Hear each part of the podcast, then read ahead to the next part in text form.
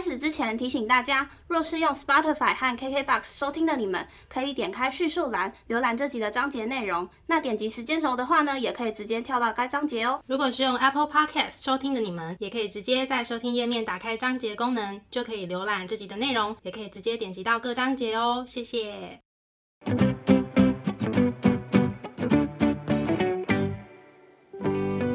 欢迎收听 A M P M 交换日记，我们来聊天。好哦。Hello，我是 A。我是 Milly，那我们今天聊什么呢？我们今天就来聊聊承接上一次我们跟大家分享，就是我们在国外生活的那些住宿的深刻回忆。没错，那因为其实住宿回忆实在太多太多可以聊了，所以我们其实分了上中下下集。那我们这一集就是下集喽。终于来到最后一集了，听众想说到底有完没完？啊，我觉得大家如果真的实际出去住过的话，应该也是会有同感的。对因为住就是跟你日常生活最亲近的事情啊。对，而且搞不好他们听到上完的时候想说啊，应该就是听个下就结束，结果没想到来一个中。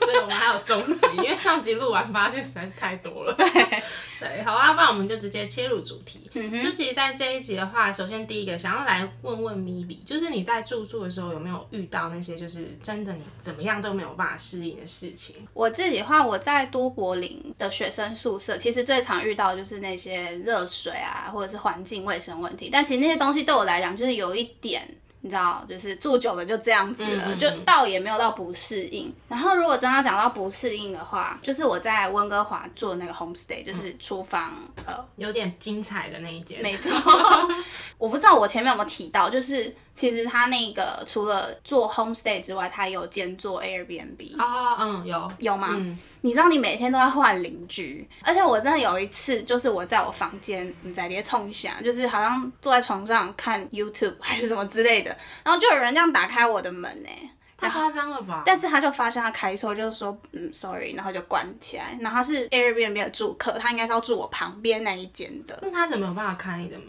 因为没有没办法锁。我听我同学他们 hostel 的门基本上都是不能锁的，好怪哦。就是他连那个钥匙孔都没有哦，就是他门做的就是这个样子。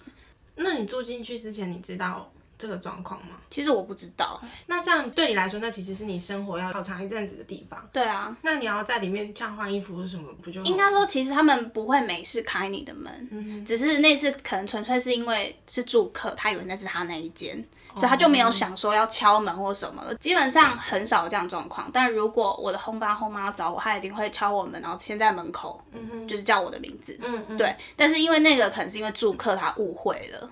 这是一个我真的没有办法适应的事情，就是你每天的邻居都不知道是谁，然后就是一些安全性的疑虑，所以那时候我真的都是把我所有重要物品天天带着去学校上课。哇哦，我好像可以理解那种你每天要把重要物品带走的那种感觉。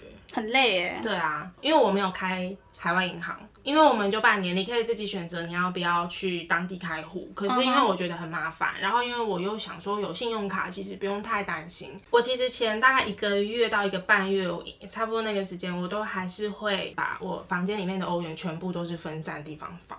嗯，床底板啊、衣柜的狭缝啊，然后什么什么的然后直到有一天你开始适应之后，我就开始放弃了，嗯。我就觉得没关系啊，就是你如果真的要被偷的话，基本上我们房间的那个门是防君子而已。因为它是一个木门嘛，然后又是喇叭锁，那其实喇叭锁你用那个铁丝敲，可能啦厉害一点的，也许 敲一敲就开了，我是不会敲啦。然后感觉很有经验。对啊，然后我就想说，你连到这个地方，然后连一个基本的安全感都没有，那种感觉其实一开始是蛮差的。嗯，对啊，还好是后来我在那边办当地的账户之后，我当然就是都带卡。嗯这大概是我没办法适应的事。嗯。那你呢？我的话，我自己觉得我的适应能力是真的蛮好的。嗯哼。然后即使是到像布拉格宿舍那种，整个居住环境就是没有很好，然后包括宿舍那一栋本身的环境也都没有很好。我觉得这些其实也都可以适应。就像你讲的，其实很多，比如说像什么热水不热啊，或者是什么空间很狭小、床壁很破烂、床板凸出来什么的，那些嗯我觉得都是可以补救的。仔细的回想一下，其实，在那边将近半年的时间，只有一件事情是我到现在都还是没有办法适应或是释怀的。前几集好像有跟大家是略微提过，就是我曾经有在宿舍洗澡的时候有疑似被偷拍。嗯，这。件事情。对，那今天就仔细的大概来聊一下这个过程。当时我们是几个台湾同学在一起准备所谓的台湾文化周。这个活动。嗯哼，然后因为那其实整个准备下来也是需要一点时间的，然后当天我们结束的时候其实已经蛮晚的了。然后因为刚好我的室友还有我们那一层的台湾同学通通都出国了。就只有我在 Block Three，当天晚上我就要去洗澡。呃，应该是说一开始在洗澡这件事情的时候，其实我是蛮蛮没有安全感的。像之前聊到，它没有门，只有浴帘，嗯，然后男女是共用的等等。但是因为一个多月过了，其实你的警戒心会下降。嗯，对对。然后我就想说，嗯，都蛮习惯。然后我就也。不疑有他，不疑有他的，反正我就是十二点多那个晚上那么晚的时间，我还是敢一个人去洗澡。对于当时的我，已经那个没有什么了。嗯，刚好那天又是礼拜五晚上，通常礼拜五晚上大家都会喝的比较疯。哦，正要开始脱上衣的时候，我就听到一群人就是非常喧哗的走进来，然后乍听之下是都是男生，然后应该都是杰克的同学，听起来就是蛮蛮疯蛮疯的那种。就已经有点，已经有点，我觉得有点喝茫。然后我就先不脱了，我想说好，就先观望一下，看是，因为他们很近，就离我不到一公尺的距离，就是浴帘外等于就是他们。哦，好近哦，很近啊。所以哦，而且我要讲那个浴帘，其实你仔细的贴在上面看是看得到，就是它是有点透光的。对，它是它是看得到那个身形身形的，那我就觉得很没安全感。然后所以我就先等，然后他们就一直在吵，一直在吵，我就想说到底要不要走啊？我就卡在那边很尴尬。后来就是因为是三间，我是靠门口的第一间，然后靠门口的第二间也是我旁边那一间，中间那一间呢，就是进来一个人要洗澡，我不知道是谁，男的女的我都不知道，因为我也没有去看到。他开始洗澡，开始脱，开水喽。我想说，哦，那他们应该是来洗澡的，我就不要想太多了，我就开始洗澡。结果就在此时此刻，我就整个心都凉掉，就一往上看，我就看到一只手机就放在。我们两个中间隔间的墙吗？的上面，因为它是三间隔间，但是是用一个大概两百多公分的墙隔的那种，所以呢，我就看到那个手机这样放，然后我又再仔细看了一下，它的镜头就是照走的这一间，然后我就想说。我现在是被偷拍了嘛？然后我当下就是没有办法反应哎，我我知道就是以前可能小时候学说是学校老师都会教说，就是遇到类似偷拍偷窥的时候，我们应该怎么反应。可是我觉得我当下完全没有任何反应的能力，冷静了三秒，我就贴在那个墙上面，然后用我仅有的很小的毛巾就遮住我的重要部位，这样。然后我就一直等，等到那个人他关了水走出去之后，我才赶快穿好衣服要追上去看是谁。其实当下我有犹豫过，说要不要去抢那个手机，可是因为外面都还是那一群人，我很怕他们是一起的。然后如果抢了之后，我的浴帘会不会就这样被掀开？然后如果又是误会一场，我会不会被误会是偷人家的手机还是什么？然后我的浴帘会不会被吃掉？反正我当下就是超多可能性在我的脑海里。对，然后我就没有去抢，我也没有去反应，穿好衣服就赶快冲出去。可是那群人已经不见了。嗯，然后就从那件事情之后，我就，嗯，你开始会检讨自己，就是说，嗯，其实我当下应该怎么怎么怎么反应这样。对，然后我也觉得很害怕，都不敢自己去洗澡，所以我历经了好一段就是我不敢自己洗澡的时间。但是这件事情呢，我没有反映给台湾学校，可是我有反映给捷克的学校。嗯哼，然后其实他们的处理态度一开始，我觉得还是希望把我导向就是。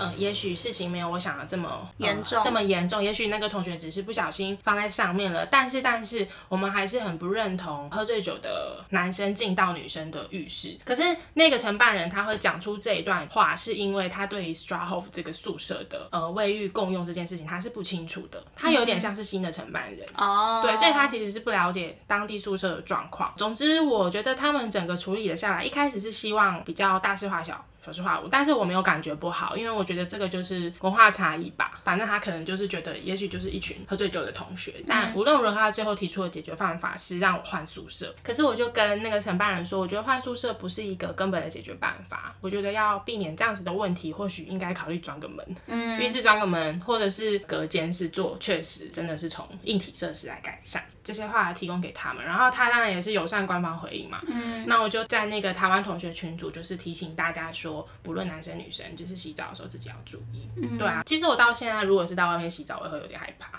像是什么游泳池啊，或是那种外面健身健身房，对对对对，然后你可能就会先检查好周围很多次，我才会敢开始洗澡。对，我觉得这件事件其实我不想要去特别说，我一定是不是被偷拍。嗯，所以我前面一开始讲疑似嘛，就是我也。不想要随便去定罪别人。嗯，我有跟我几个比较亲近的人分享，嗯，也有顺带一提给一些没有到非常熟但是认识的那些同学知道，就是从这件事情大家给你的回馈，其实你也可以知道谁比较有同理心。因为我就有被讲说说你不要想太多吧，搞不好根本没有被偷拍啊，等等等这种话。这只是题外话，我只是觉得当如果你身边的人有遇到类似这种其实是很对他很严重影响很大的事件的话，其实不要轻易的说人家想太多，因为这个是一个蛮蛮不好的二次伤害，我觉得大概是这样。好，那聊完如此沉重的话 题，真是抱歉，一开始就这么沉重。OK，好，反正我们现在来聊聊就是印象深刻的回忆好了，比较轻松一点、日常一点的。我们的印象深刻，这里是偏正向的印象深刻。你刚刚那个应该也是印象很深刻，蛮深刻的。对对啊。那我先分享，就是我之前在都柏林的时候，因为那时候我们每个房间都有配一个小冰箱，然后我印象深刻是有一次我就。起床的时候就闻到一股很臭的味道。臭到爆！我真的觉得它是不是有动物尸体的那一种？我很怕是老鼠还是什么死掉，你知道吗？嗯。然后就想说，我我有这么卫生有这么差吗？有一只老鼠死在我房间吗？这样之类，然后就一直找不到那个臭的来源。我有点忘记我为什么就找到，它是冰箱的有一个很像集水器还是什么个东西，它整个那里面的水是发霉很臭的。嗯。因为那个很麻烦，是它还要用螺丝起。我根本不会有螺丝起子，我还打电话就是跟我爸求救，说如果我没有螺丝起子，我可以用什么代替这样？因为我身边是完全没有工具箱这个东西的。嗯。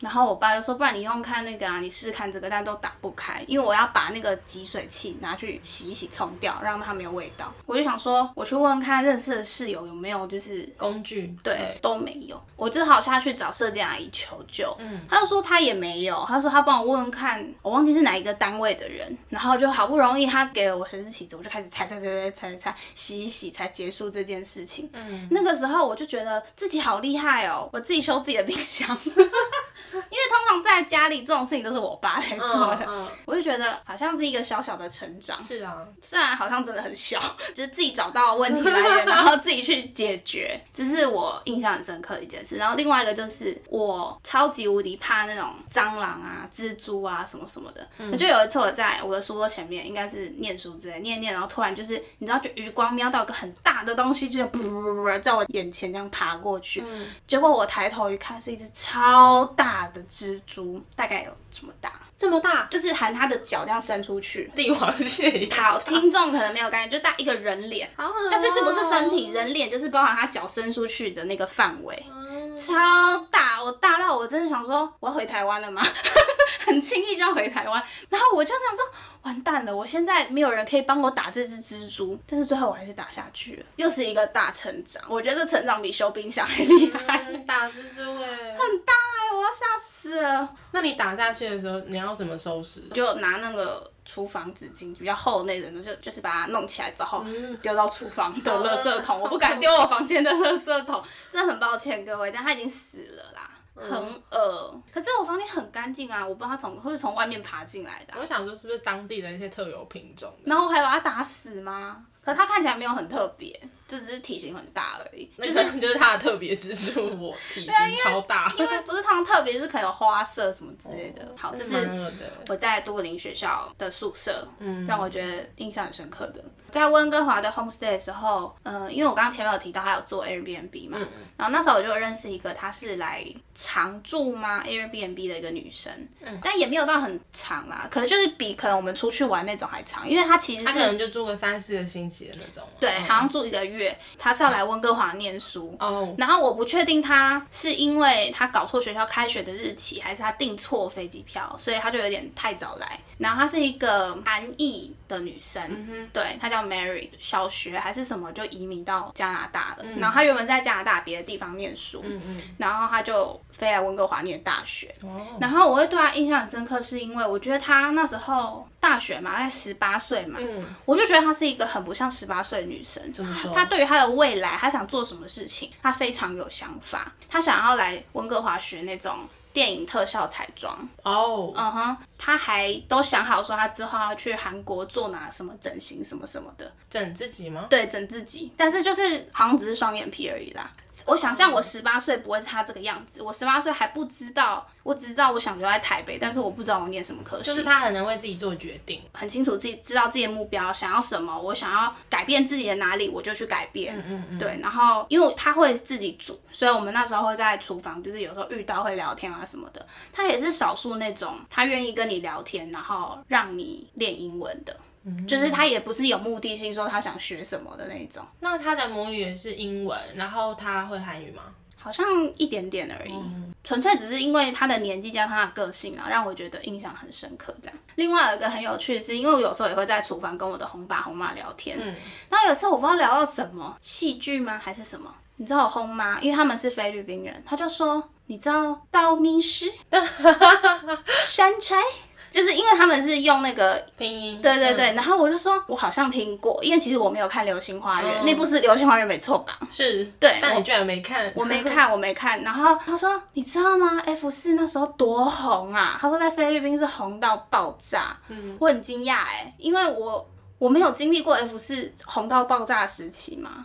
好像有有啊，可是那时候我无感，然后就跟我讲说 F 四超红，他说道明寺很帅，我也觉得道明寺，然后他就说，我都在幻想自己是山寨这种，然后后来我在呃 share house 发生一件真的是糗到爆的事情，可是我印象很深刻，就是有一次，因为我们的那个锁是那种什么高安全性锁，就是它的锁比较复杂，嗯，就如果你真的。那个钥匙弄不见或者是弄坏的话，就有点麻烦，因为它是比较复杂，紧要送到好像某个工厂还是什么之类才会有这样。有一次，那时候已经是在 quarantine，就是已经 COVID 爆发了，不知道为什么我的钥匙就卡在门，我们的大门，嗯，拔不出来耶。我是钥匙卡片还是钥匙？钥匙钥匙本身拔不出来耶。然后我真的是大傻眼，而且你知道那时候是 COVID，所以如果你要送修什么又比较麻烦一点。我想说，我该不要成千古罪人了吗？然后那时候所有人都傻眼，然后他就一直卡在那。那后来是就是有有朋友帮我们去借那种油，就是那种很细可以弄进去的油，然后在那边润滑润滑，他才拿出来。我那时候真的快吓死了。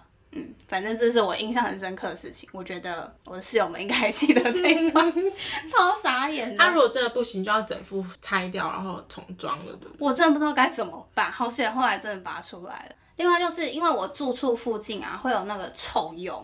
嗯，叫臭鼬。臭鼬动物，对，嗯，很臭。就是如果他们真的，我跟你讲，你有闻过大麻味？有，它们味道很香，哈，很臭，非常臭。而且你知道，因为我们那时候是住九楼，嗯，你知道在我们那个楼下，如果臭鼬排放它的气体，是直接可以臭上天的。然后因为通常我们房间窗户还是会开嘛，就是空气流通嘛。然后有一次我还记得。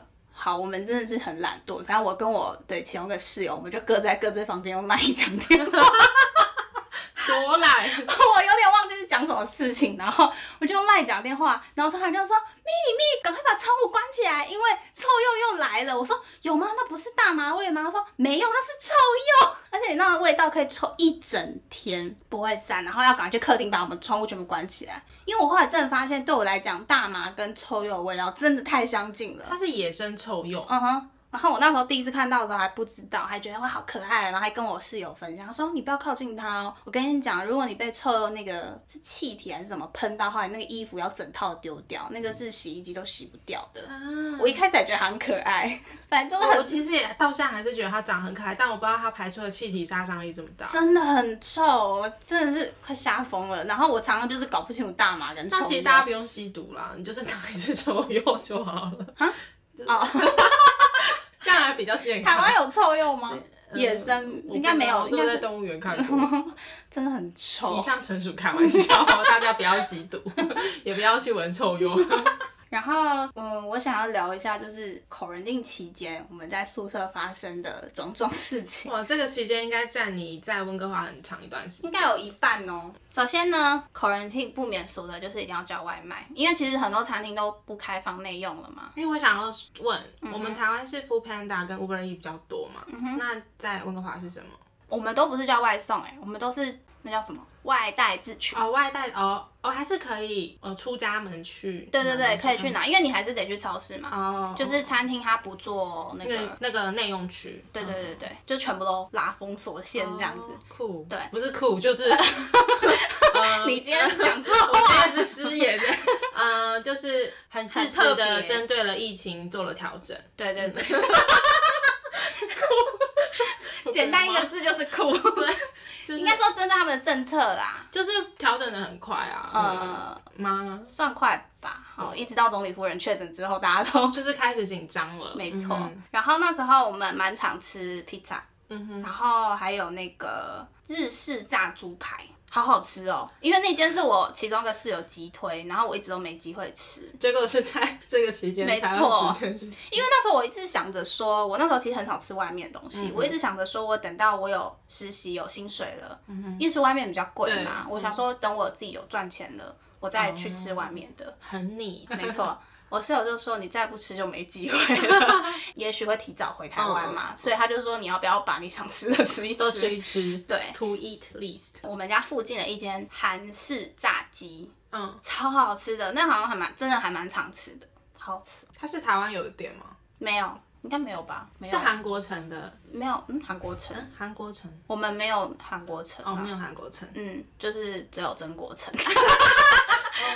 哦，谢谢。没有啦，真的没有，好像所谓的韩国城，就只有有 China Town，但是好像没有。嗯，对，然后反正那间韩国炸鸡好好吃哦，我们还蛮常吃的。然后还有蛮常吃火锅的，就大家一起去超市买一堆料，然后就一起煮这样子。嗯哼，然后那时候就玩了很多的，好像也没有很多，应该说玩了很多次的桌游。呃，我还蛮喜欢那个那叫什么掘金矮人，你有玩过吗？那个叫做哦，矮人矿坑。嗯，就是可以用几个就牌，然后排排路线，然后你会抽到看你是好的人还是对对对坏对对对嗯然后你对要去破坏它或是完成它。嗯，嗯，就是那时候我有个室友，就是他从一开始就是很容易露馅，他到底是好人还是坏人，嗯然后永远找不到他的队友。没错，就在讲你，你应该知道我在讲谁。然后到后来，他就是有渐渐进步，比较会做一些表情管理的这样。嗯对，我觉得很好玩。然后还有玩那个苏虚狗，它就是一个比较轻松的游戏听起来。好好吃哦。呃，对。然后还玩什么？它其实是叫什么爆炸猫咪还是什么？但是我其中一个室友都简称它叫猫咪杀。桌游真的是很好杀时间的一个。对啊，哦，那时候我没有玩那个啦，你应该有玩过，那个叫什么什么说故事啊？呃，妙语说书人。对对对对对，说书人说故事。那我有一次就被攻击的超惨，我是出题目的人，然后结果后来他们没有人选我，然后他们觉得我题目出太烂，我说明明就很符合，他们没有要听我解释。但是那是一个多数决游戏，所以你就输了吧？对，随便，我就是一个很不会说书的说书人。然后那时候没有玩那个，你知道有一种就是你画我猜的那种。我知道，就是传下去的那种吗？呃，不是，就是我们现在就是用同个 app，然后比如说现在轮到题目是我，我就要画，然后所有人就要猜，哦，就是越快猜到越快得分这样。嗯对，我们那时候就是找了很多杀时间的游戏，嗯，然后还有一个是超级无敌经典，就是抢歌。你知道那时候很流行一个 app 叫做全民 Party，哦，我不知道。没关系，还是只有我们自己在那边流行。反正它就是一个你可以猜歌，嗯。然后也可以自己开一个 KTV 包厢的一个 app，、嗯。嗯，然后那时候我们就很喜欢，就是因为它会分很多主题，比如说什么经典歌曲，我们每个人要进去那个那一次的比赛，它就是可能会放前面几句，然后你只要会，你就要抢，嗯，它可能会就是显示副歌，你把一小段唱完。你就得分，因为如果我们都在同个空间，会有那个不知道为什么，反正就是会有那个不同步的问题，所以我们都会在各自的房间，然后说赶快抢歌，然后就各自回房间开始抢歌。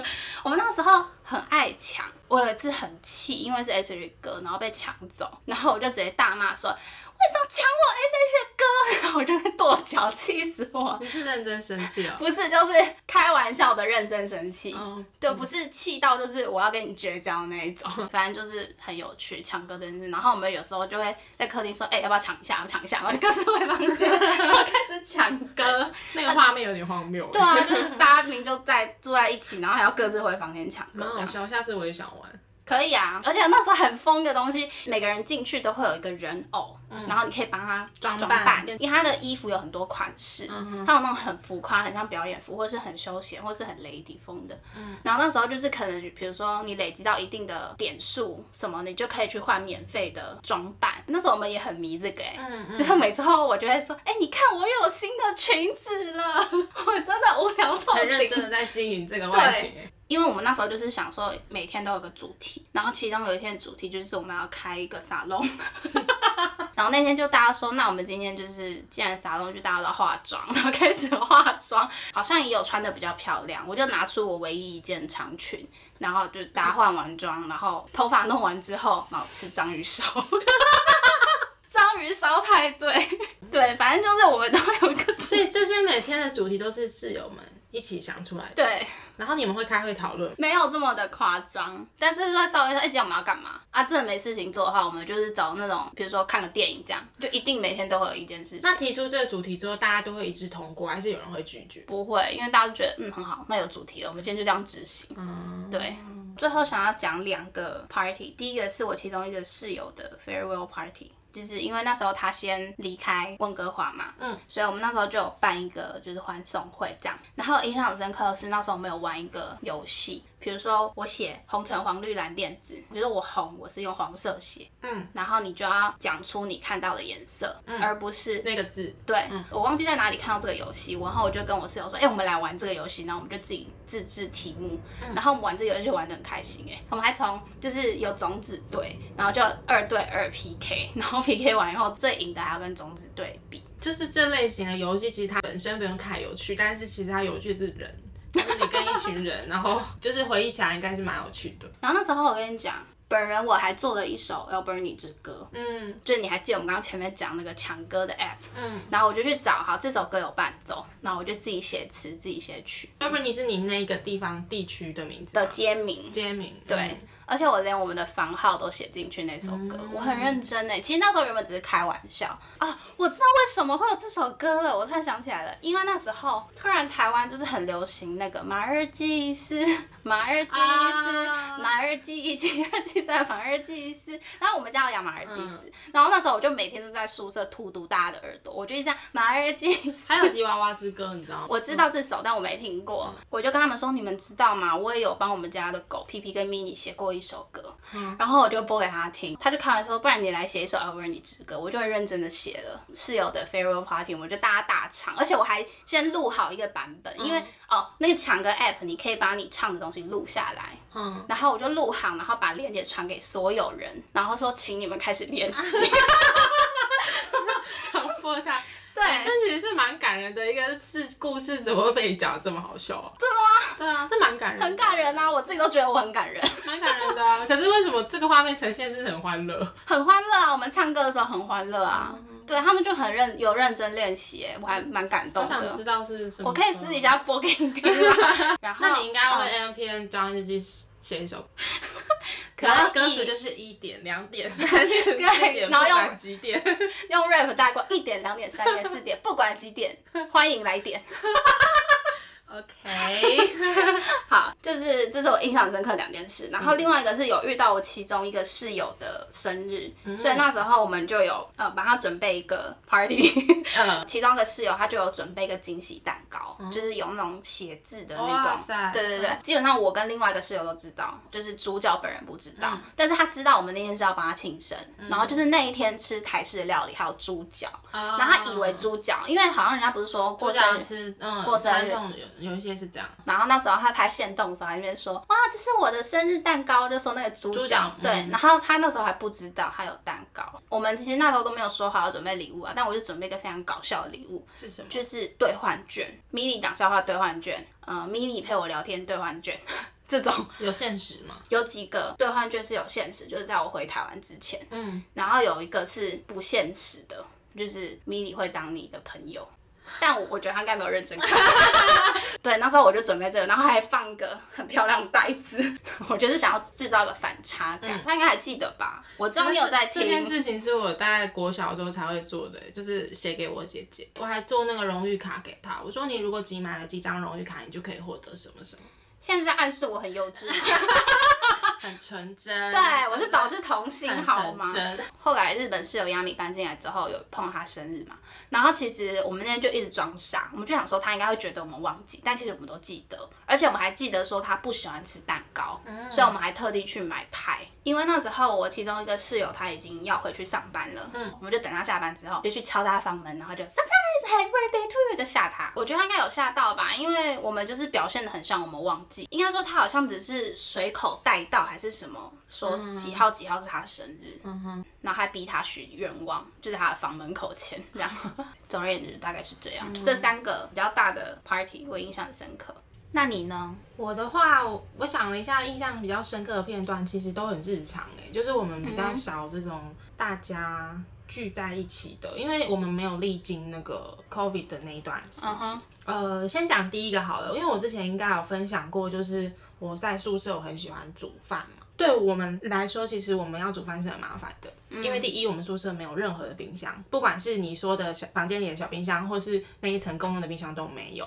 这真的蛮扯的。然后我们又住在山上，所以我们要先搭一趟公车到平地，再走路去 Billa 或是什么 Tesco 或是 Coughlin 等等的那种可以买菜的地方，大包小包的。踏上了公车，然后再搭回宿舍，再扛回我们的房间里。我常常前几前几周我都会有个错觉，我好像每天就是买菜、做家事、洗衣服、煮完菜、吃完饭，我一天就过了。嗯嗯，对，就是很常有这种，嗯，我今天到底在忙什么？好像也没做都是一些日常的东西。对，因为我们没有冰箱关系，所以我记得是啊，可能要十一月，那时候气温可能已经降到五度以下了，我们就直接把我们的窗台变成冰箱。就是你知道，因为我不是说我们住 ground floor 嘛，然后它外面的地形其实有一点特别，它是呃我们的窗台看出去是一个山坡，我们位处低，但是我们外面又是一个山坡，所以基本上平常不会有什么人经过那里。嗯，对，所以我就会很放心的把我的食物啊，或是食材等等都是冰在我的窗台上，嗯然后我会用那个就是我们在 IKEA 买的那个绿色盖子的那个保鲜盒，然后我们就一个一个分装好，然后像 cheese 或是有的时候我会冰火腿片。事实证明，吃了一阵子肚子也没有不舒服，所以它的保鲜效果应该是 OK 的。对，那当然这个是一个就是折中办法嘛，因为我们毕竟没有冰箱，然后我也不愿意花四千多克朗去买冰箱。比如说有阵子很常吃泡面，我每次要想说我在上面再盖上一片 cheese 一定是完美。嗯，我要去拿我的 cheese 的时候，我就发现不见了。奇怪，不对啊！我前几天不是才买了很多的那个切达的起司，怎么不见了？踏上我的那个窗台，然后再往下来看，就是我的东西全部都已经是在那个草地上面了。有一次我就心想说，到底是风吹还是什么？可是那时候根本就没有起风。而且风应该也不会大到把食物吹下去。对，有一次我就目睹了一只鸟，嗯，它就很聪明的，它就用身体还是它的喙，反正它就把那个保鲜盒撞到反正那个山坡的最底。他就让它撞开之后，保鲜盒就打开，然后就开始吃里面的东西。太聪明了，他太聪明了，而且他们是两两鸟一组，就是有共他们犯，有共犯，他们是同伴。因为我本来想说关在那个保鲜盒里面应该很安全，结果没有，他们是先撞翻我的保鲜盒，然后打开之后他就开始吃里面的东西。所以太厉我觉得他们猎食的 那个能力真的很强，可是就造成我很大困扰，因为我每次就是要回房间去拿食材的时候，我就会发现不见，而且这不是一次而已哦，我至少被鸟吃了应该有四五次。那他们有特别爱吃什么吗？还是有啊，就是 cheese，然后还有一个就是优格，我很常会优格买好几个，然后我就用塑胶袋把它们装起来，然后我还打死结，我想这样你就装不翻，他们没有，他直接戳破我的袋子，因为那个优格是那种铝铝箔的那种膜掀起来，他就直接戳爆我的那个优格，然后去吃这样。天哪，太草莓聪明了！口味，就是草莓口味一直被吃。没有人在 care 什么口味。然后我的优格一直被吃掉，我就很生气。然后因为优格，我想要算了，一个才不到十块克朗，那可是因为那个 cheese 其实蛮贵的，就是可能都要六七十块，只有一两片的。这是一个，然后再来的话，我印象很深刻，就是邻居他们是当地学生，喝酒狂欢都不分礼拜几的。因为其实我觉得以我们的文化来讲，好像只有礼拜五比较会这么放。对啊因为隔天休假。对，然后他们不分礼拜几，就是你很常听到那个走廊就这样砰砰砰砰很大声，然后很闹，然后很吵，然后很多醉汉，然后不知道是哪一层还是我们这一层，然后就是很常会听到那种三五个学生就是这样聚集在一起，然后很吵很闹这样。你说他们在他房间开吗？呃，也有，然后也有在走廊的，然后也有是隔壁层的，然后真的是太吵，然后也有在我们地下室是有那个练团室，真的是不分礼拜几的在喝酒狂欢。他们就是活在当下。对，但有的时候也是蛮困扰的啦。嗯，还很常会隐隐约约的闻到大麻味，因为我真的对大麻味很敏感。杰克可以吸吗？我印象中是不行。可是也有人说是模糊地带，但它绝对没有像荷兰那么公开。就像我们宿舍，我之前有分享是在 Patron 山区，然后它那边很常会作为一个学校的，像是那种学生 concert 表演的场地，然后就会在户外真的是搭舞台啊，然后那种很很酷，然后还有那个什么香肠热狗那种摊贩就会在现场这样。有点像市集吗？然后还有表演区这样子。对，然后那时候人就会很多，爆炸多，像音乐季一样。然后有时候你就是会很开心啊，听音乐听一听，你就突然闻到一阵大麻味，然后我就会开始远离那个地方，因为我对大麻味太敏感，而且我很不喜欢。我也很不喜欢，超臭，很臭。然后你如果是在户外发生，你就觉得好，那那就算了。可是它是在宿舍发生的时候，我就会觉得有点没有办法接受。对啊，因为等于就是三天两头就会闻到，会一直闻到。然后我就想说，到底你们这些货源都是哪里来？要不要分享一下？开玩笑的，对啊，反正就是很丑。然后还有就是，你知道在走廊上就看到那个极尽裸体这件事情，我会有点没有办法接受，而且不论男女，哎，还是他们真的就是不在意这种，他们觉得，但也真的很文化冲击，这对我来说很对，因为我是光脸穿的比较露一点，我都有点没安全感的人，更不要说什么围着一个浴巾就可以走在走廊，而且它浴巾里面是没有东西。可是浴巾还 OK 啊，我以为是全裸哎，啊没有全裸啦，浴巾的话，我觉得，可是我看过女生有穿就是 bra，然后下面用浴巾围着，然后走在走廊上。哦，好啦，因为你们是男女，如果是女生宿舍，我觉得 OK。对，反正一开始我是有吓到，然后但是那个吓到并不会有负面感觉，我就觉得哦身材不错，男男女的。都有都有，虽然是文化冲击，但至少就是我没有什么负面的想法啦，我就是觉得嗯真的是不一样这样子，他可能会觉得我们很奇怪吧，这样穿这么穿那么多，洗完澡干嘛穿那么多？这样？对啊，有什么好紧张的？这有什么之类的？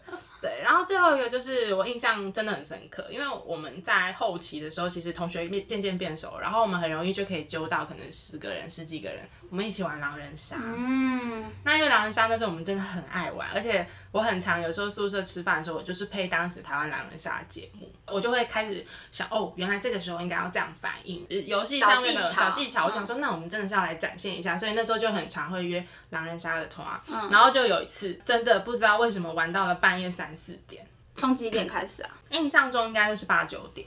你说晚上八九点，然后玩到三四点，太厉害，真的玩很久。然后因为我们都很喜欢，而且会边玩边喝酒。然后时间就过很快，嗯，好，总之就是我们那天玩到很晚，然后也很吵，然后就有一个不知道哪一间的同学，嗯，他就过来狂捶我的门呢，是用捶，就是非常大声，然后用不知道什么语言听不懂，大骂一串，然后回到他的房间就甩了一个门，就是超大声，因为那个走廊有回音效果，所以他一甩门，就是整个走廊应该都知道发生什么事情，我们就超尴尬，而且他当时在捶门的时候，我们就超熟啦，根本没有人敢要去应门。可是你们真的有很吵吗？我们也许可能真的当时。就是吵到人家休息，这个是不可否认。然后，但是我们被非常激烈的 回应回应了。然后，其实我也吓到了，对，然后大家都吓到了。然后，自从那次之后，可能十点、十二点后就安静这样子，印象蛮深刻的。因为玩狼人杀，然后太扰民，被锤门的一个经验。所以，以上其实大概是我在就是布拉格宿舍遇到比较印象深刻的部分。虽然被骂，或是遇到一些 疯疯的人，那还是一定有一些很感动、很感谢的时刻。你先来分享好了，因为我之前在都柏林有考那个雅思嘛。其实我跟射箭阿姨没有到很熟，但也没有到不熟。然后反正她大概知道我这个人，但我们不是熟到就是妈吉妈吉的那种关系。对我有一次很惊讶也很感动，是我应该有提过，我们那个宿舍其实是跟某一个 college，嗯，就是对，所以它其实位在那个 college 里面的宿舍。嗯哼。然后那天他们好像就是学生有什么活动，他们就自己在那边做思康还是什么的。然后那天我就下课，然后就回去了嘛，我就看到阿姨在那边，我就跟她打个招呼，她就。叫我过来，他就偷偷拿出一个他用那个铝箔纸包着的司康给我。哦，因为我好像前面有跟他提到说，我明天要考雅思，很紧张，还是之前有提到，反正就是那一天的隔一天我要考雅思就对了。他就说这个给你。然后祝你明天考试顺利。我然后记得哎，然后他就说你不要跟别人讲，我只有留给你，啊，好棒哦。是不是很感动？很感动啊！嗯，第一是他只有留给你，第二他还记得你明天要考雅思。对，而且刚好我超爱思康，更感动。哎、好了，说到这个，我前几天有被思康反转印象，是不是？你一定是吃错思康了，对到底吃到哪一间？气死我！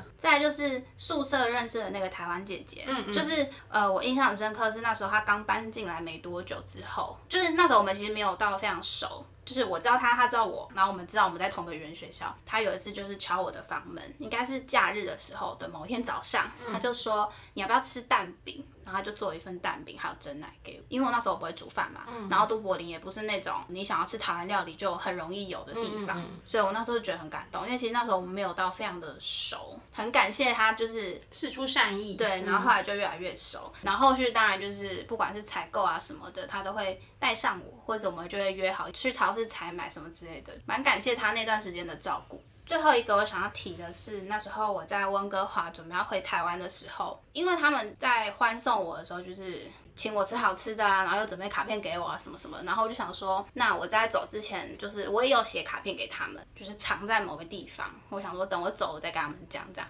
因为我的班机是晚上，然后我就在白天的时候，我就去我们家附近一间很有名的蛋糕店，真的很有名。然后因为我知道我室友们都很喜欢那间蛋糕，我帮我挑了几个蛋糕，想说就是给他们。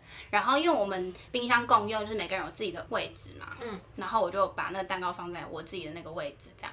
然后我想说，等到我走再跟他们讲说那个蛋糕要给他们。结果我有个很爱暴雷的室友，他那时候就是想说我要离开，就帮我稍微检查一下到底他有没有东西没带啊什么的，然后就可能看一下冰箱 有没有东西没吃完的，如果如果还可以留着的，看要是给谁什么，他就是稍微帮我检查一下，然后就看到那个蛋糕，然后他就直接跟我说，哎、你那个蛋糕是怎样还没吃完？我说那是准备要给你们的，他给我大爆，他说哦是哦，我说你爆雷了，然后然后他就说好啦好啦，我说请你装作不知道这样，我真的这是感动感谢时刻的一个趣味插曲。然后那个卡片也是，因为他们送我坐电车之后，他们就回去，然后其中的室友肯定是想说，啊，会不会 mini 有什么东西没带到？那就稍微检查一下我的房间，翻一下就翻到卡片了，哎、你的惊喜真的是各种被爆，都不是惊喜的。这里的感动不是说我自己做了一件感动的事啦，嗯是因为我接收到他们的感动，我回馈感谢的东西，嗯嗯但是莫名其妙变成一个很搞笑的结局，大概就是这样子。嗯你呢？呃，我回想一下感动感谢的时刻，其实日常生活中大概就是都会有大大小小的啦。那只是说有几件事情是我印象比较深刻，比如说像我刚刚有提到说我的室友其实他很常出国，嗯哼，然后其实他自己本人也对这件事情有点不好意思，但我是觉得。根本不需要不好意思，因啊为这是每个人安排时间的方式。对他可能就觉得常常把我一个人丢在宿舍，可是因为对我来说，我在宿舍过得蛮好的。好，反正他每次只要出去一个地方，或者是有隔壁房间的同学他们出去，他们都会记得带明信片给我。这还蛮感人的。对啊，因为我是一个很喜欢收集明信片的人，嗯然后甚至我室友也会，比如说他去匈牙利，他就会买那个匈牙利一个很有名的那个伴手礼，我们叫做 paprika，是那种红椒粉、辣椒粉，哼，类似那种东西。隔壁房间的同学还有一个，就是他们去匈牙利也是买了一个明信片，然后那个明信片的图案是有一个人在煮饭，然后他们就说我们觉得这个好像你，就就买回来。在煮饭，蛮好笑的。还有 Daisy，就是之前有提到过一个台湾陪你去坐电车。对对对，二十二号电车的 Daisy，这个是在回到台湾才发生的事。他就是写了一张明信片，然后寄回台湾，然后回台湾有收到这样。啊，可是其实当下我知道他在写明信片，只是他就我们就是想要保持那个惊喜感。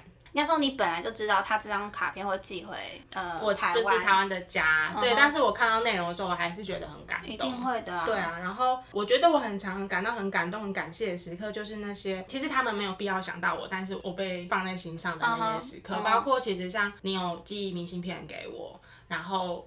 嗯，回到台湾我也收到你的明信片嘛，嗯，这是第一个。第二个的话，就是可能延续到刚才那个厕所仪式被偷拍事件，在那段期间，其实台湾同学都很照顾我，嗯会也关心我，然后甚至也会收到一些私讯，是说你还好吗？你还 OK 吗？你现在应该很害怕点点点，然后就是会有一些其实你原本没那么熟的同学，其实大家都关心你，嗯然后或是那段时间陪我一起洗澡的台湾同学，很重要哎、嗯，那段时间是我觉得真的蛮感动、感谢的时刻。嗯，谢谢大家对我的好，就这样子结尾。没有，因为其实世界上本来就没有人应该要对谁好。